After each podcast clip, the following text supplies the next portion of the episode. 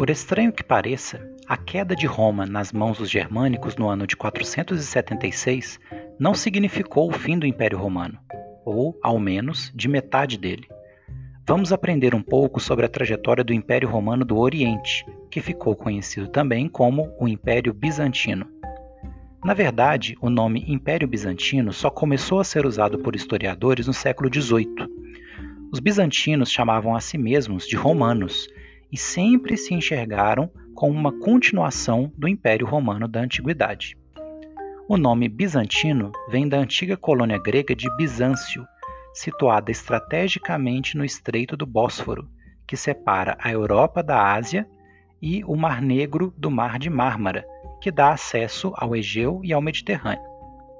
No ano de 330, o imperador romano Constantino reconstruiu a cidade, ampliando-a e tornando-a nova capital do império, com o nome de Constantinopla. Ao longo da Idade Média, Constantinopla foi a maior e mais rica cidade da Europa. Essa riqueza advinha do intenso comércio, pois a cidade era um entreposto onde mercadores do Ocidente e Oriente se encontravam. A cidade era protegida por extensas e poderosas muralhas, além de dispor de uma marinha cujos navios usavam em combate o chamado fogo grego, uma substância incendiária cuja misteriosa fórmula é desconhecida até hoje e que era lançada nas embarcações inimigas, queimando mesmo sobre a água. O Império Romano Oriental, como um todo, era dividido em províncias, denominadas temas, e por ser mais urbanizado e rico comercialmente, acabou sobrevivendo por mais tempo que o ocidental.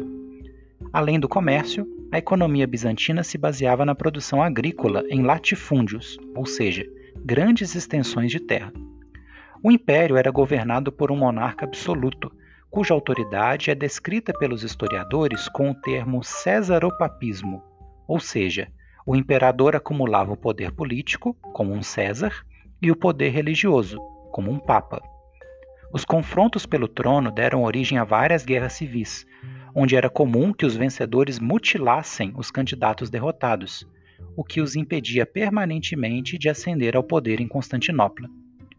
O mais célebre imperador bizantino foi Justiniano, que governou de 527 a 565. Auxiliado pelo general Belisário, Justiniano reconquistou brevemente boa parte dos territórios do Império Ocidental, derrotando povos germânicos. Entretanto, o aumento dos impostos que custearam essas expedições militares tornou a população insatisfeita com seu governo.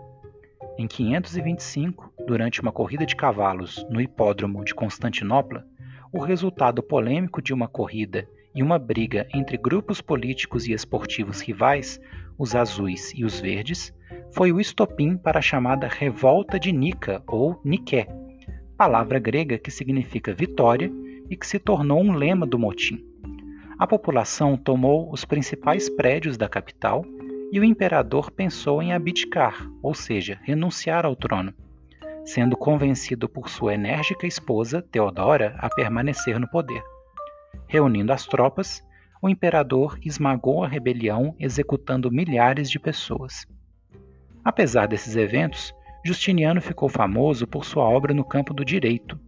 Ele foi responsável por compilar as leis romanas, reorganizando-as no chamado Corpus Juris Civilis, um código que tem influência direta nas legislações de vários países do mundo, inclusive no Brasil. Era dividido em quatro partes: o Códex, que reunia as legislações dos antigos Césares romanos, o Digesto, com comentários de juristas, as Institutas, um manual de estudos, e as novelas, que eram legislações mais recentes. No plano religioso, a separação entre o Ocidente e o Oriente aprofundou divergências teológicas entre a Igreja de Roma e as igrejas do Oriente.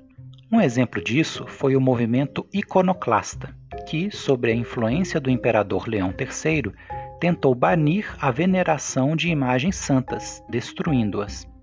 Posteriormente, a imperatriz Teodora restaurou a veneração aos ícones declarando os iconoclastas como hereges, ou seja, indivíduos contrários à doutrina religiosa oficial.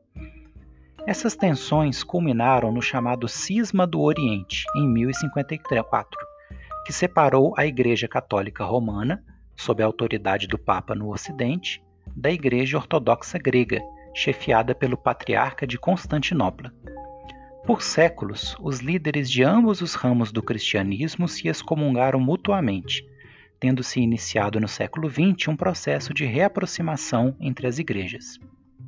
Ao longo de sua história milenar, o Império Bizantino sofreu com ataques e invasões de diversos povos, contribuindo para sua lenta decadência.